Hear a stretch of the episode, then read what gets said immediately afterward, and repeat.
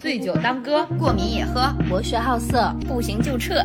等一辆火车从窗前经过，今晚有梦可做。欢迎收听《养老少女》。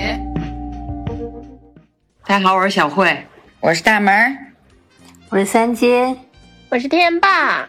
今天是一期同步信息时间，就是说我们最近过得到底怎么样？也很久没有，也很久没有录过关于呃主播近况的一些这个故事，就是节目了。这期节目呢，就是话不多说，直接进入大家最近的一些故事和思考与感悟吧。咱们先从小慧开始吧，行吧，我先来。我最近太倒霉了，而且呢，我给我自己准备了一个小标题，这个标题叫“祸不单行的一天”。事情是这样的，就是我有一天要出去工作，就是要去别的公司去开会，然后呢，我就穿了一双丑鞋啊。这里的鞋的牌子呢，咱们就是不多说了，因为它不是那种传统意义上的丑鞋，就是那种很萌的那种大头开口鞋啊。好像已经说出来了，反正就是最近做的很好的，因为之前有品牌送给我嘛，然后我就。我就接收了，接收了之后我还很喜欢，穿上还很好看。然后我穿了它大概多久呢？就是从我们家下楼，大概五楼吧，然后从我们家走出去，走出小区，走到车上，坐完车到了目的地之后出去进入他们那个大厦。目前为止就到这儿，然后到我上楼进入他们的办公室开始，我的脚后跟就已经磨破了一大层皮儿了，就是那种。脚后跟跟那个跟腱连接的那个部位，就是一整个一个一个指头关节的大小吧。嗯，而且很圆润，主要我中间把皮也撕下来了。哦，我整个工作的过程中我就剧痛，然后我上厕所的时候我就直接把那个鞋，呃，脚后跟抬起来了，就像穿了一双高跟鞋，高跟运动鞋，高跟运动鞋真的很痛。我下了班之后，我就又打车回家，打车回家的路上。我走的东五环，反正就是北京的东五环，平时就异常的堵，但那天格外的堵，是因为什么？我在那个桥上堵了大概有一个多小时吧，它前面发生了一辆车自燃，然后呢，整个那条路就不通了，大概我估计得堵堵了整个五环，然后那个司机还一直在叹气。他的情绪是那种非常非常非常不稳定的情绪，一直都是，哎呦，怎么走这么久？哎呦，还是个快车单，哎呦，这什么时候能走啊？哎呦，这到底怎么了？就是一直在哎呦哎呦哎呦哎呦，然后就搞得我也很烦。所以他的意思是快车单不挣钱吗？想对，就是啊，特惠快车一口价，他就不挣钱。他说，哎呀，特惠快特惠快车最怕堵车了啊啊！然后过了一会儿，他又会下车出去看看情况。过了一会儿上车之后，又接着跟我说，又接着跟我叹气。然后我一句话都没有理他，我实在是不知道该如何应对，并且回应他。就是我觉得他都能唱 rap 了，真的就是叹气 rap 之王，我觉得他是。那个高德地图上面，就有人在实时讨论这件事情，就会有人说啊，前面怎么了？怎么了？怎么了？怎么了？然后我们才知道前面有是有车自燃了。然后后来车车通来了，大概正向反向大概四五辆消防车，好不容易通了之后，路过之后我就看那辆车整个都烧没了。就当时我在车上给大门激情分享，大门比我还好奇，比我还激动，连连续说了无数个我操，然后说哇这是怎么了？这是自燃了吗？是电车吗？我说我不知道啊。然后我就去小红书和微博上面进行一个搜索，都没有人分享，也没有人说为什么。前方报前方记者没有没有发来报道，只能靠 这个后面的搜索了，发现搜索也搜索不到。真的没有，就只只能在这个高德地图上实时看到大家的讨论。然后我就看大家说通了通了的那一刻，大家都非常的激动。关键是，因为他堵了一个小时，一个多小时，我的手机快没电了，而且我没带充电宝。我想说，那我就不玩手机了，我就坚持到家吧。结果张大门还一个劲儿的给我发消息，他说我的我的鼻子让门磕了，我好痛啊。过了一会儿，他又他又给我发视频，他说我的鼻子真的好痛啊，你都不关心我，我实在是我也没有关心，我也没有理他，我就把手机锁了。然后路途中我还点了个外卖，我点了一份面，这份面在我大概堵到十多分钟的时候，它就已经到了。踩着我的运动高跟鞋上楼之后，我发现我没带钥匙。运动高跟鞋这趴，大家如果真的很好奇它到底长什么样子，可以去小红书慧梅的那个视频里面看啊，我有放进去，真的很搞笑。我有点感兴趣，我一会儿要去搜一下。他给我发的时候，想象的那个运动高跟鞋吗？他给我发的时候，我一整个爆笑。他真的就是这么回来的，重点是，真的很痛，我没有办法穿进去。关键是我两只脚都磨破了。然后我发现我钥匙没带，我就紧急趁我的手机还有百分之三的电，我给张大门打了一电话，因为他不在家。我说我没带钥匙，他说啊，那怎么办？我给你闪送吧。我说好，我就坐在我们家五楼。我突然想到，我今天出去上班带了我的电脑。然后我就拿出我的电脑，看着我那个坨了的外卖，用最后百分之一的电登录上了我的微信，然后跟张大门说：“你把收件码告诉我。”等了一会儿，有一个邻居，他从他从四楼走上来，看见我，然后说：“啊，怎么搁这儿学习呢？”我说：“我没带钥匙，搁这儿学习呢。学习，女大学生。就没办法了，因为我手机没有电。如果不打出电脑来蹭家里的 WiFi 连上微信的话，我可能就失联了。这个人，我也不知道这个钥匙会什么时候来，我就不知道该干嘛了。他的一句话怎么在这儿学习呢？紧紧的刺痛了我的心。是等钥匙的过程，他在跟我视频，然后钥匙来了之后，他连个再见都没说，那边就挂断了他的视频。不是，关键是我手里的东西太多了，而他正忙着跟他的男朋友做小龙虾，他也没有空搭理我，也没有空看我，我就我有看啊、我连再见就没说。那个闪送到了，了之后，我有看到你啊，我说我说哦，我说钥匙到了，然后紧接着就是一个噔儿就挂断电话的声音。因为是这样，他给我钥匙之后，我手里不是抱着电脑吗？我就直接把电脑扣上了。然后进门之后，我不是给你发了微信吗？我说我说进来了，啊，这就是我倒霉的一天。我就觉得货真的不单行，家人们，嗯，水逆吧？最近你是？真的，我就我都我都进门那一刻我都笑了。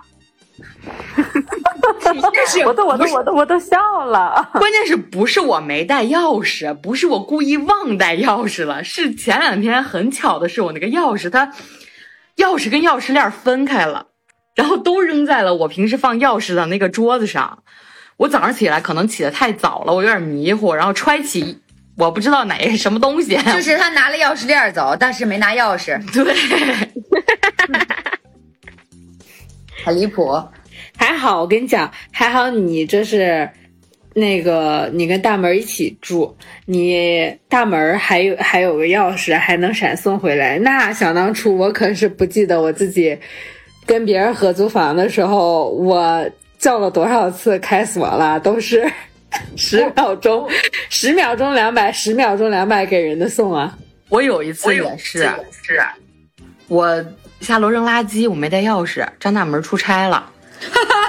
然后我就给房东打电话，我说你那儿还有钥匙吗？房东说有，我说啊，那你给我闪送吧，因为我当时盘算了一下，我先加上了开锁的，开锁的跟我说两百，一百，哦，不是一百就是两百，要不就一百五，反正就一百多。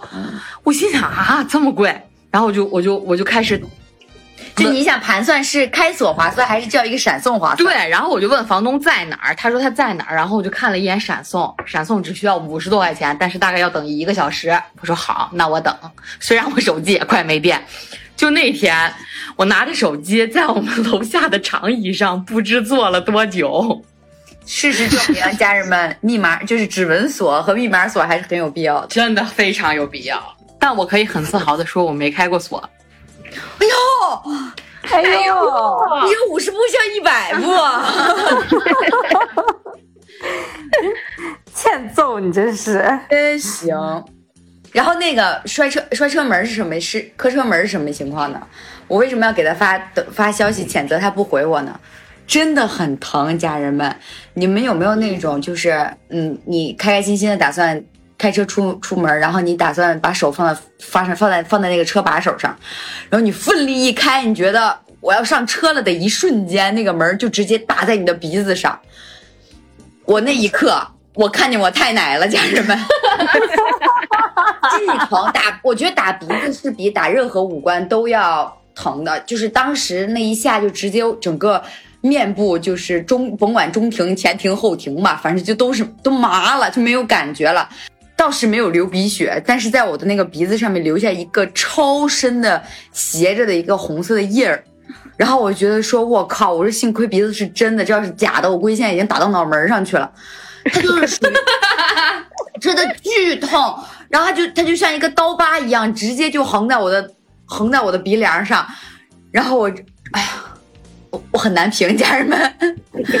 跟我说那一刻眼泪哗的就下来了，真的，然后就直接，其实不是疼的哭，就是你你的那种，就是你被别人打了一下鼻子，然后那种自然反应，眼就酸了。我知道，就跟原来，就跟原来那个什么，那时候经常上学干这事儿，在那个大学，在床上躺着玩手机，被手机砸下来，砸了一下脸，对，哎，就是那种，然后巨无语，然后我就想说啊，完蛋了，然后我我就我就我就在车上，在回来的路上就发现。那个印儿还在，然后我就给小薇发视频。那个时候还没有还没有得知这个没有带钥匙这件事情。不是，关键是我说我堵车了，我手我说我手机要没电了，他一点也不关心我多久能走啊。他问的是那车怎么回事儿？是自燃了吗？你能怪我不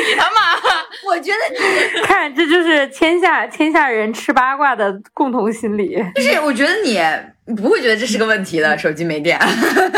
是当时其实从头到尾我的心态都很好。对，因为我觉得你一定能在，就是就是因为手机如果真的没电了，它也不影响你回家。说实在的，对对吧？它没有没有带钥匙这个事，不带钥匙这个事情都没那么严重。所以当下我的注意力就放在说，那车到底是怎么回事儿？我最近一段时间都在跟着自媒体学习很多事情。就是感觉有一些技能，你以为你会，但是其实你根本不会，或者你会的根本不对。比如说，走路最简单的走路，真的超级离谱，家人们。有一天我是怎么注意到这个事儿呢？有一天小慧，我们俩在外面等车的时候，走走出小区，小慧跟我说：“你知道吗？你要整个脚掌扒在地上，要用脚趾狠狠地抓住地，把你的足弓踩起来，这样你才不会小腿外翻。”对。对对对对，就是这样的，这就是我新学习到的。当然了，我觉得学习这个事情不能一个人，所以我就，然后我就在一直，我就在想，我说到底怎么把这个足弓踩起来？然后我就跟他进行了实践与学习。然后回到家之后，因为一般晚上我们两个洗漱完之后就深夜嘛，就各自在各自屋子里用手机联络，一般就在抖音里联络。然后发现抖音他就给我推了一个 什么走路的姿势。什么？先是脚跟落地，然后脚跟落地的同时，另一条另一个脚的脚尖要呃脚跟要抬起，这个动作要同时发生。就是你脚跟落地，另外一个脚就是脚跟要抬起。你 不是 前脚掌抬起走路的时候，也要抬到足够的这个角度，然后再落下，然后尽量让想象让别人能看到你的脚底板儿。对。要大概大于二十度这样，你看多标准，还有度数。对，然后你你脚脚掌落下的时候，要要两个，呃，那话怎么说来着？前面那两个就是大脚趾跟腿跟跟跟脚掌联络联系的那个地方。对，反正要要同时落地。它是有一个名词了啊，对，然后要抓紧地面，然后再抬起，很离谱吧，家人们？这还不是最离谱的。我就，然后我又开始，我可能是因为我看多了这个东西之后，他就开始不断的给我推送，他妄图要推翻我的所有前三十年的一些观念和习惯，他开始给我推，你现在睡觉姿势也不对，然后最扯的是，他说了几种睡睡觉的错误睡觉姿势，我全都中了。我就是那么睡觉的，呃，就关键是他就说你你一定要就是把这个姿势改变过来，要不然你睡的话就会越睡越累，然后腰不好，腿不好，哪哪都不好，什么乱七八糟的。我现在毫不夸张，我每天睡着睡着，如果但凡我有一点意识，我都要先看看自己的姿势对不对。就是我不是那种呃颞颌下关节紊乱嘛，就是你大家都知道这个脸上和嘴那块有个钩子嘛，就是我会弹响嘛，然后我在下下颌紊乱，对下颌紊乱，然后我就在网上学嘛，人家说怎么改善，因为好多人都说这个东西是没有办法恢复的，我也就没有花那个钱去看医生，就是只可能得，但不可能治好。对，然后我现在的问题就是我不会痛，然后我也能张开嘴，然后呢，但是我就是。呃，会弹响，就是你张嘴的时候会弹响。然后我之前跟别人说的时候，别人说咋的了？钩子不行了？我说啊是，我就我就我就在网上学习办法，就说你睡觉的时候一定要舌头抵住上颚，离谱吗？然后我现在每天晚，因为之前我是有陋习，就是我睡觉的时候其实是张着嘴睡觉的，但我当然我知道这个不好，但是我改不过来，因为我如果闭上嘴睡觉，我憋死我？睡不着，哦哦哦。我能在床上翻来覆去两个小时吧，毫不夸张。所以，所以你的意思是说，你睡着的那一瞬间之前，你就要意识到自己嘴是张着的，才能睡着就是我要用嘴呼吸，不是意识到嘴是张着的。啊？我以为是，比方说你，你马上就意识到自己就是要睡着了，你啪你把嘴闭上，这样 你有试过吗？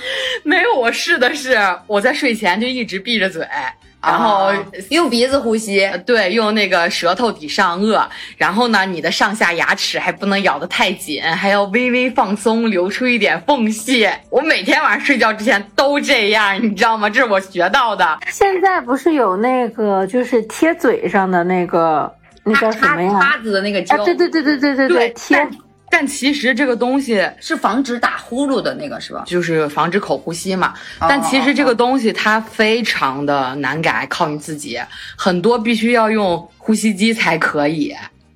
啊，还要呼吸机，对你听我说，虽然我是有一种病危了的感觉。来，给孙小慧上呼吸机。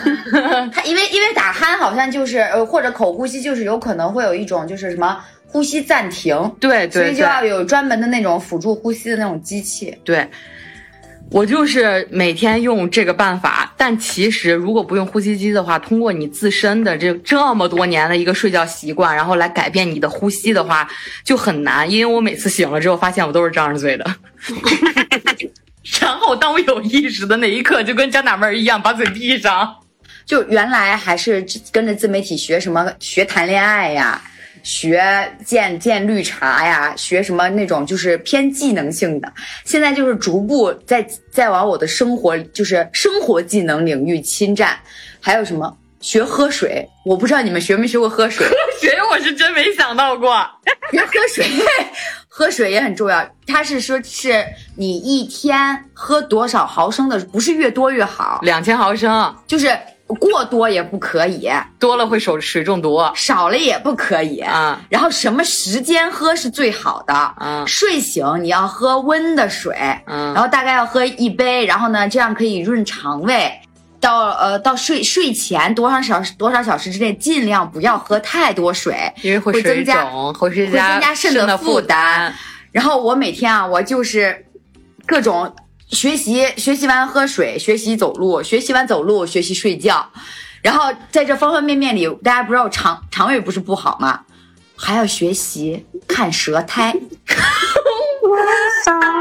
我不知道大家知不知道这个看舌苔这个东西很神。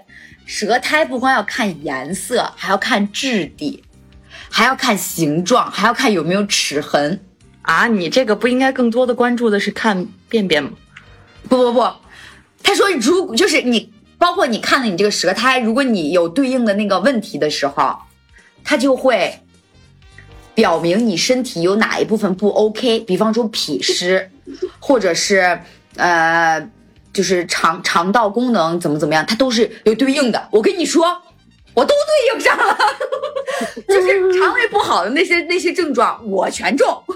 要不说嘛，网上这些东西有的还是得听一听、看一看，它真灵，他真的能学到很多知识。它是真灵，你别你别说，你别说，我跟你说，我还前一段时间学刷牙呢，这我刚要说，我分享给张大门，他不看，太长了。但是真的很有用。那条知识就是你刷牙之前，先用冲牙器把你就是牙齿上的那些大的污垢给冲掉。漱口水是不是也行啊？但是没有压力是吧？没有水。对，要冲牙器，然后呢，再用牙线，用你的每一个。呃，用牙线在你的牙齿里边每一个缝隙都给它就是大概率的搞干净，然后再去刷牙。刷牙的时候还要用巴氏刷牙。，对，还要用巴氏刷牙。如果是电动牙刷的话，还要温柔。对，然后人家还说了什么呢？他说那个那个我看的那个视频是一个北大口腔科的一个医生，他还说他说如果你刚睡醒，你要早上先早上吃饭的话呢，建议你先吃饭，就是醒来先漱口，然后漱完口之后先吃饭，吃完饭之后再来清理你的牙齿，再来刷牙，是一个正常的顺序。这是我学到的。太多讲究了。你看见没？这都都学着吧，这都是二十多年白活了，全都。健身这个事情，没健身之前觉得自己只是只是身体素质差、体能差，健身之后发现自己所有都有问题，体态不好，运动习惯不好啊，那个还容易运动损伤。不是，这世界上没有两个人能说出同一个动作的要领，就是每两个人就会有有两种分歧。超级夸张。说到这个体态问题，我有一次跟大门出门上班，我走在路上，我说挺胸、收腹、收臀、站直，迈右脚，脚后跟着地，抬起二十度，落下 走路。我说我操，我他妈要注意的好多呀！你方方面面都得学，你不一不一你我我我跟你说，自媒体整治我的生活。不光自媒体，还有影视作品，比如说我前两天刚看完了《不完美受害人》，然后我买了一本《民法典》。我那天把坐在这儿跟小慧进行了一个民法典的探讨，我们把我们感兴趣的专地方全都进行了一个阅读，发现有些地方就算有注注解版，还是看不太懂。就是完全看不懂，哪是看不太懂？就包括有一些有一些名词，其实你都不是非常的能解释清楚。而且中国文化博大精深，我觉得你们还不如多去关注几个那个呃法律公众号或者是视频号来的快呢。我不信赖，那不行，我不信赖，我只认法本身。知道了吧？谈到法的时候，谁都不信赖；谈走路的时候，哪个人都能说上一嘴。他知他行，他知道轻重。哎呦，我天天看珍珠，呃，现在已经差不多觉得可以给张大门讲解这是什么棒，这是什么他可以珠。，他真的可以，他他最起码得有，他提前入坑了一个月吧，也有。然后我每天就听他看，但是我没有看，因为我在看什么呢？我在看老牛治病。他看的那个直播，不是卖珍珠成品的，是卖纯珍珠，就是从蚌里开蚌，打开里面有一颗的，有那种各种款式的，什么巴洛克的，什么圆珠，什么什么什么的，然后不同的价钱对应不同的蚌，开出来的珠子是不一样的。这不是最吸引人的，最吸引人的是这两个主播，这两个主播是真甜啊，家人们，他们就是他们会照顾到每一个姐姐的心情。三金，你去听听吧，他们两个声音真的很好听，就是一个是那种轻舒音吧，应该是，然后啊，一一个是奶奶奶的那，对对对，然后他们就会在你进进的时候就会欢迎姐欢就会欢迎你，就会开始了，就会一直跟你叫姐姐，每一声姐姐都能把你叫的魂牵梦绕。他太会了，而且他们两个就是直播的时候，他可以顾及到每一个姐姐发的每一句话，然后及时回应。我会在小慧看的时候站在他旁边看，然后呃躺在他旁边看，然后我还会问我说：“哎，这个珠子是什么？这个珠子是什么？”他头头是道。他现在已经被这些就是怎么说呢？不能算是一个养殖大户，也得算是一个珍珠大师了。我那天跟他说，我说咱们要不去开个堂？然后最最最最主要的是，他还知道啊，开堂之后两年才有收成，他还知道两年有收成，家人们。所以今天晚上大家回去会开会看开蚌吗？我推给你们，明天才开播呢。所以从推给你们那一瞬间开始，你们就要你们就要进入这个世界了。还有一个故事，家人们，我们回来的时候，今天不是就是最近生理期没有办法去健身房嘛，就想说，哎，还是想有氧，然后呢又不想专门去健身房有氧，然后就说那就骑骑车回家吧，就就就就开了一辆小小黄车，然后就说呃两个人一起骑车回家，公司到我们家差不多有个十五公里，十五公里吧，其实骑车也就是一个小时多多一点儿。如果骑得慢的话，骑得快的话，一个小时也就到家了。事情就发生在到双桥那个路口，一个神奇的人生分叉口。小慧突然就加足马力追上前面的一个阿姨，然后呢，我就在后面不不知所措。我说她在干嘛？就非常猛烈的骑骑骑，他就一直在追前面那个阿姨，然后他们的他们的距离就慢慢慢慢缩小，又慢慢慢慢变大，又慢慢慢慢缩小，直到有那一刻小慧放弃了，她在前面等我，然后我我骑骑到那之后，我问他，我说你为什么？就是你你在干嘛？你在跟大姨比比拼赛车吗？他说。他那么就是他那个大姨骑的是那种就是小小轱辘的那种车，就是可以折叠的那种车，大家知道吧？然后呢，他说他说他凭什么？他那么小的轱辘，他在我旁边超过去啊！我这么大轱辘，我追不上他吗？这该死的胜负欲啊！又不是最又不是最搞笑的，最搞笑的是，他说如果老天爷再给我一次机会，我一定要猛猛的超过他，然后然后然后回头向你微笑。然后我当时想说，哎，就是呃，行好，就是我也没想说什么了。后来发现下个路口等红灯的时候，我又看着他了。我们俩，我们我们跟那个阿姨又重逢在一个红灯，我们俩就停在那个阿姨旁边。我跟孙小慧说：“我说机会来了，老天爷给了你第二次机会，把握把把握不把握得住就看你了。”我说：“你跟我说你们已经在同一起跑线了。”然后我们就等等红灯，然后那个红灯一变绿。小慧跟一颗离跟一支离弦的箭一样，啪就冲出去了。你知道那个，你知道大家就是知道那个自行车普通的弹射起步根本就已经满足他了。那个阿姨完全没有追上他，那阿姨就起步很慢，就劣势就是在起步上。不是，我觉得吧，是那个阿姨根本就没想跟你 PK，关键是她后边又超过我了。她匀速，就是一直都是那个速度。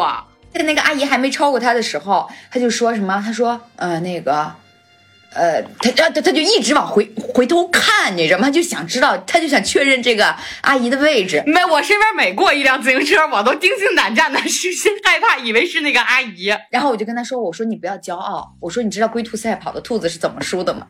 然后果不其然，过了一会儿，阿姨就猛追不舍，直接把超过去了。然后就在前面一直，他们两个，我有视频，家人们，回头我可以发到那个小红书那视频账号上，让大家看看。他们两个就是那种你追我赶的速度，就是阿姨前进一点，他前进一点，阿姨前进一点，他前进，两人就这么反复僵持了大概有五百米，不夸张。他们两个像一对母女一样和谐的并排骑车，然后我在后面用手机记录这一记录你的美好生活。然后他的车子一定很好骑，差不多就是这样。我们就这最近这几天真的就是一直在学习，一直在追赶。嗯，可以说我这段时间也一直在学习，在小红书上 一直在跑各个上海的各个呃牙科诊所，然后我觉得我。到我一共面了五个，嗯，那就是五个那个医生嘛。然后到后面的那两那两三个的时候，我基本上已经可以清晰的大概能讲述出我想要的正畸的方案是什么。然后我我说，我觉得我都能当半个医生跟他们在聊了，就是在狂补知识。我那天基本上每天晚上大概一两点睡吧，然后。睡之前都是在小红书上补习，全国的牙科水可真深呐，尤其是上海的整牙也太他妈贵了。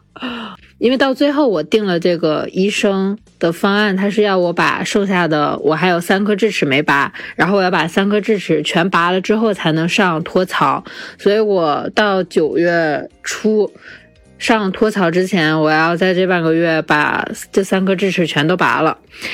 就是我那颗阻生，因为我有一颗是阻生智齿，另外两颗呢都是还没有冒头的智齿，就比较相对来说比较难拔。那个诊所他说他他那个我的正畸医生说这个牙他不能拔，他说你要是拔的话，你得约我们诊所的那个就是拔牙的外科医生。什么叫祖生智齿？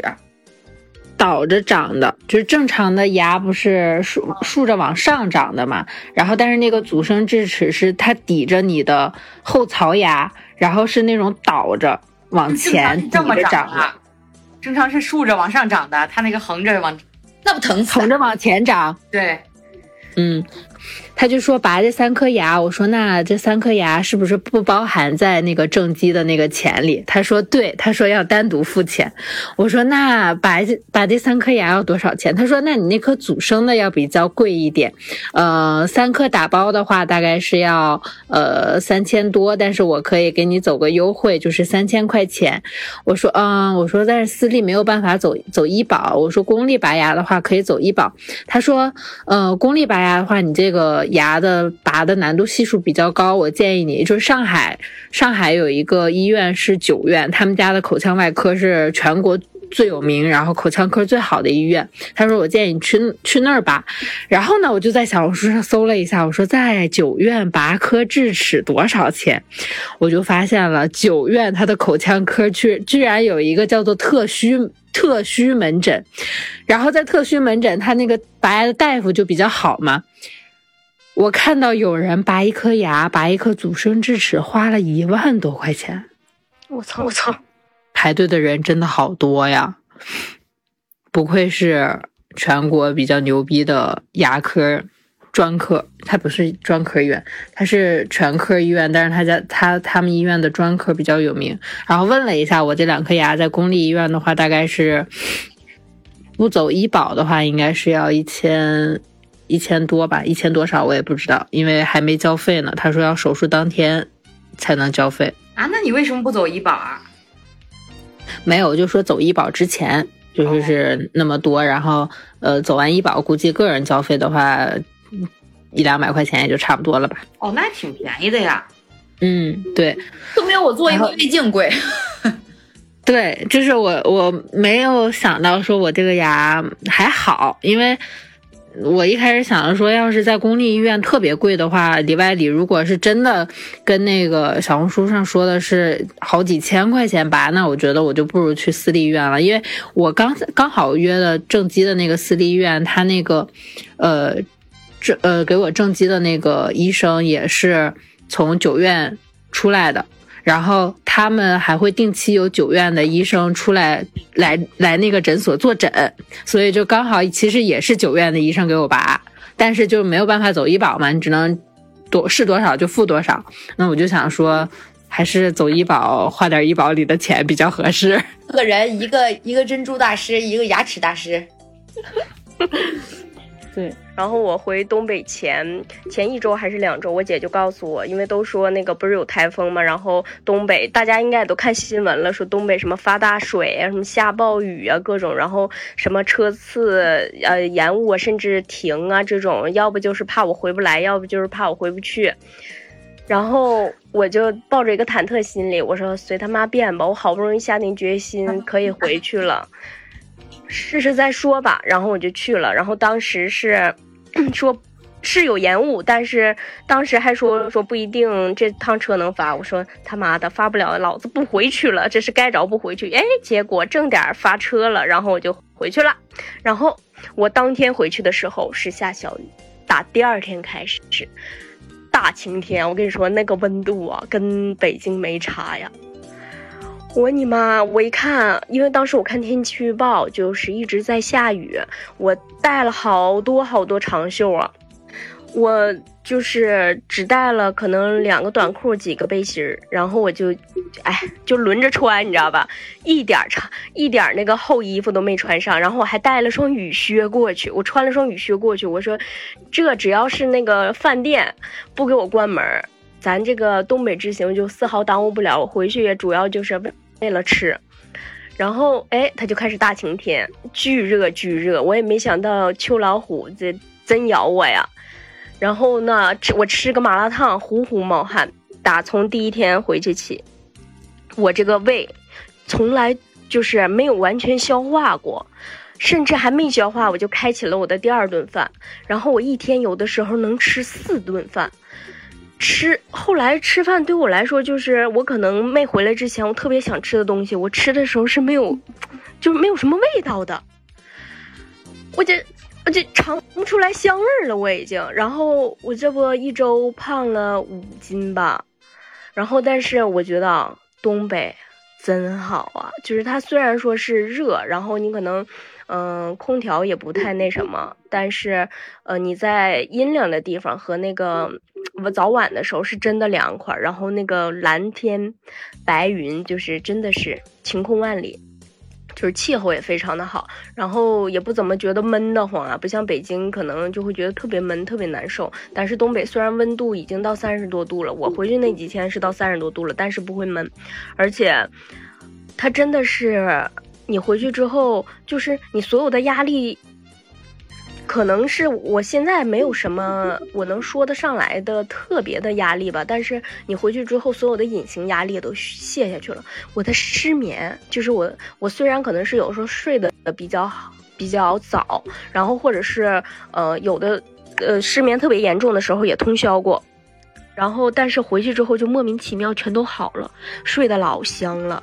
整个人你都松懈下来了，就是整个人就非常的舒适。然后每天我睡前也什么都不想，嗯，吃的咱就不用说了，我必须给你们推荐一下。如果就是咱就特指黑龙江佳木斯啊，因为他们说好多东西，它哪怕是别说是整个东三省了，就是佳木斯和哈尔滨的味儿还不一样。首先是二中后身的家乐福麻辣烫。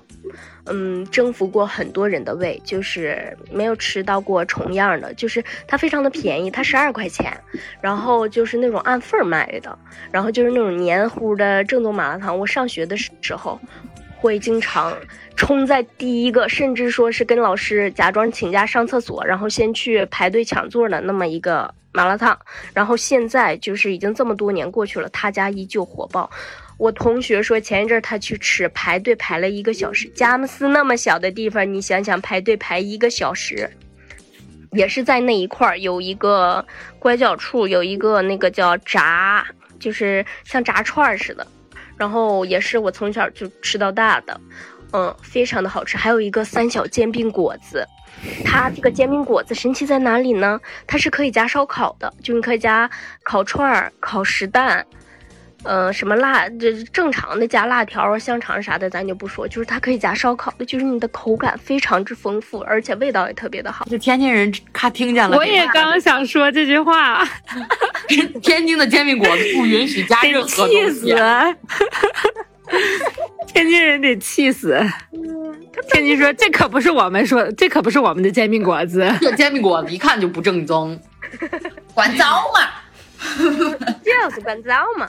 但是它真的很好吃，然后那个烧烤咱就不用说，烧烤就是好吃的非常多。但是我吃的比较好吃的是一个，嗯，有个叫长生路口的地方。哎呀，那个店儿叫啥？我估计你们应该也不会去那么小的地方旅游啊。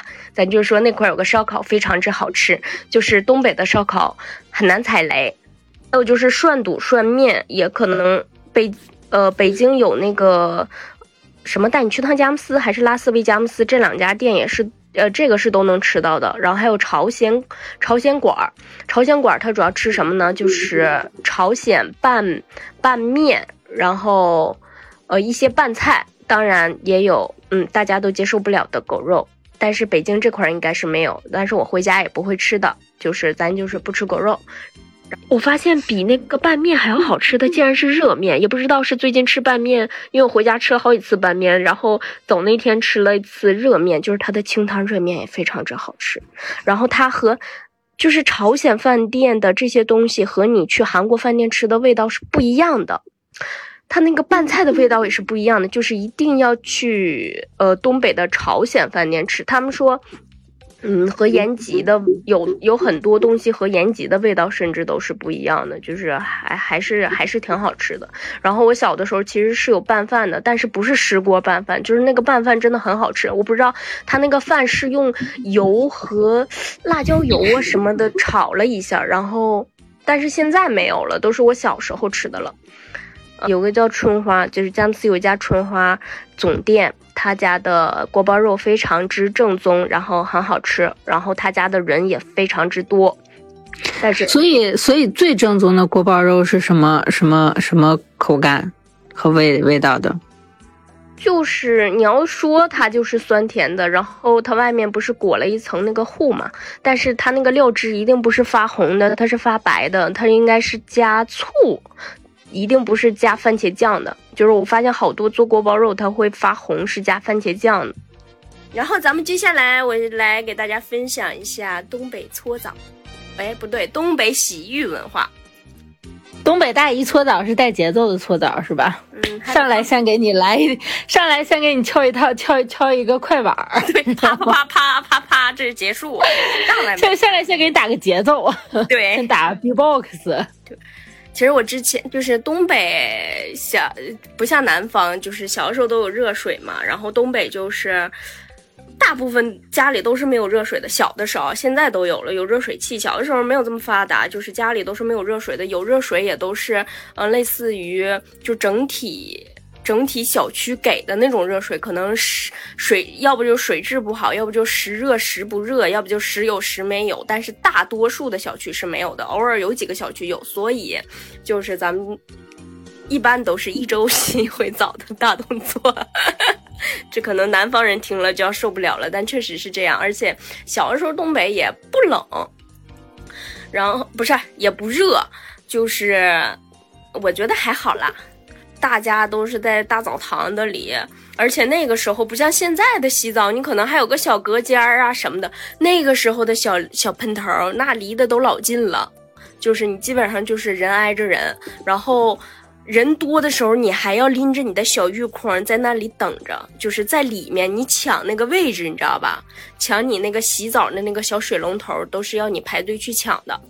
会有那个不像现在的那种桑拿式那种蒸，那个时候就是一个屋，然后呼呼往外冒热气，大家都站在里面，有的就直接站在里头搓了，然后有的是就是站站里头蒸个几分钟，然后出来就搓。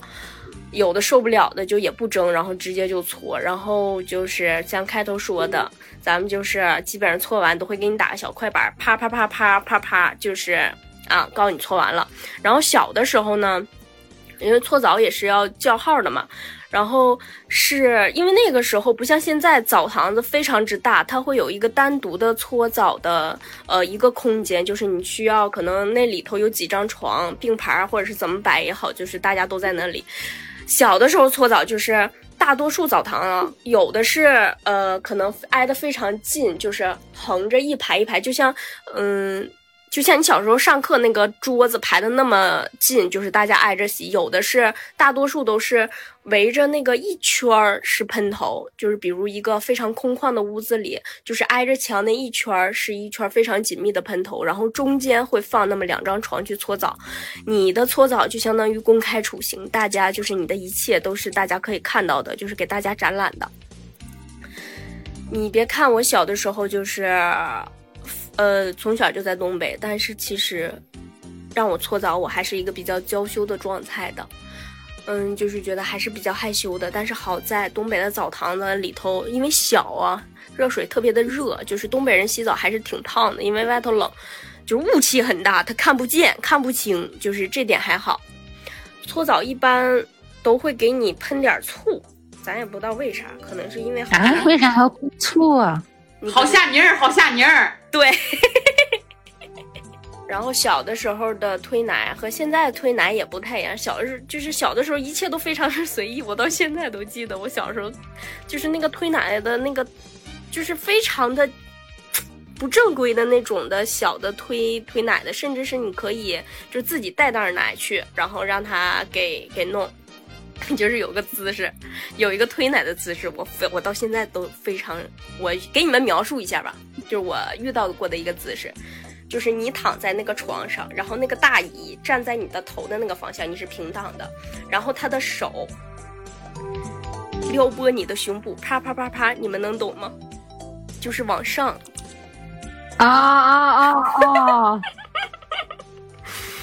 就是两，我感觉我也，我感觉我也曾经。被这样对待过，就是他的两只手是在你同一个胸部上，就是交替着进行着往上撩拨的这个动作，然后动作非常之迅速。然后说一下，我这次去，呃，去一个比较就不是那种小浴池了，是那种大的大型的，就是洗澡文化。自从东北洗澡文化越来越盛行之后，就是这种大的澡堂子就非常多了。就是我回去连在东北的洗澡步骤都忘了，你知道吧？我进去就是先是换换换衣服嘛，这都是小的时候没有的，就是换他们那个衣服，然后进去洗澡。非常之搞笑，我我我，因为现在的洗澡堂子都是有隔间儿，然后隔间儿我探脑袋上我旁边朋友问我说是先洗头还是先搓澡来着？哎，我要不要先打一遍沐浴露？就是我所有的搓澡的，就是洗澡的顺序都问了一遍我朋友。我朋友说怎么的？去北京几年洗澡都不会了，给我笑的。然后就是基本上就是你先洗澡洗头，然后就去那个他现在是有一个。专门的一个屋，就是搓澡的，里面有四五个床吧，然后就是搓澡大姨，咱也不知道搓澡大姨怎么看出来我是刚从外地回来的了。他们会推销，你知道吗？我买的票是没有推奶的，我没买推奶票，但是我买全身按摩的票了。然后大姨就开始忽悠我，想让我加个推奶，就开始说什么：“哎呀，是。”是从哪儿来的？我说是从家来的。我特意就是怕他忽悠我，我就没说我是从外地回来的，我就是说我从家来的。然后他说，感觉感觉你像从那个什么上海、北京回来的。我说嗯，你怎么知道？我马上就破防，马上就暴露了。然后他就开始，哎呀，你这直接上楼了，也不照顾照顾大姨的生意。下回下回，我说时间来不及了。我说太晚了，时间来不及了。他说那下回下回来来帮帮大姨吧，就是嗯，也也给我就是那意思，给我意思意思点儿。我靠，这大姨真直接呀！我说嗯嗯嗯行，然后那个大姨的嘴就没停过，一直在和别人聊天，然后给我搓澡，就是东北搓澡是四个面儿。然后他们说是哪儿，辽宁还是沈阳会搓五个面儿？说跟我说一下第五个面是哪个面？不是，他们说就是搓完四面之后，它正面会再重新给你再搓一遍。然后搓完澡之后，我们就去上楼按摩嘛，按摩。然后 按摩也那么挺逗的，他没有三个人一间的屋子。因为我们是三个人一块儿去的，他只有最最多两个人，然后一个单独的人。然后我说：“那你俩一屋吧。”我说：“一会儿我我，然后我自己一个屋。”然后他们说女技师只剩俩了。我说：“啊，给我单放一个屋，再给我安排个男技师。”我没说出来，这是我的内心戏。安排个男技师啊！我你想的挺美呀，倒是。嗯，咱确实想的有点美了。然后我说你再给我安排个男技师，就是咱心里有点发慌。我说算了算了，我说我等一会儿吧。就是我们临走前看见了，呃，因为大堂上已经没有什么人了，有一个人，有两个男的吧，有一其中一个男的半躺在那儿，他的手在他裤裆里啊，但是他我是没看见他有其他把玩动作。但是就只是放在里面，对，一直放在里面，而且他没有任何没有拿任何东西遮挡啊，或者什么也好，就是平躺在，呃，有点斜靠啊，他好像震了个什么东西，然后手一直在那个裤裆里，我们一站起来才看见，然后我们就非常之震惊，然后就赶紧撤退。我我的东北之旅就差不多这样了，可以很丰富很多彩，方方面面的都照顾到了。你也都吃喝玩乐的，吃不对，呃，对，吃喝玩乐的。我们果然聊日常，其实还是挺能聊的。对，还是有挺多事儿的，其实。对啊，肯定有要分享的嘛。你们有什么日常也可以给我们分享呀。就是嘛，可以在我们听友群里进行一个投稿，也可以给我们评论。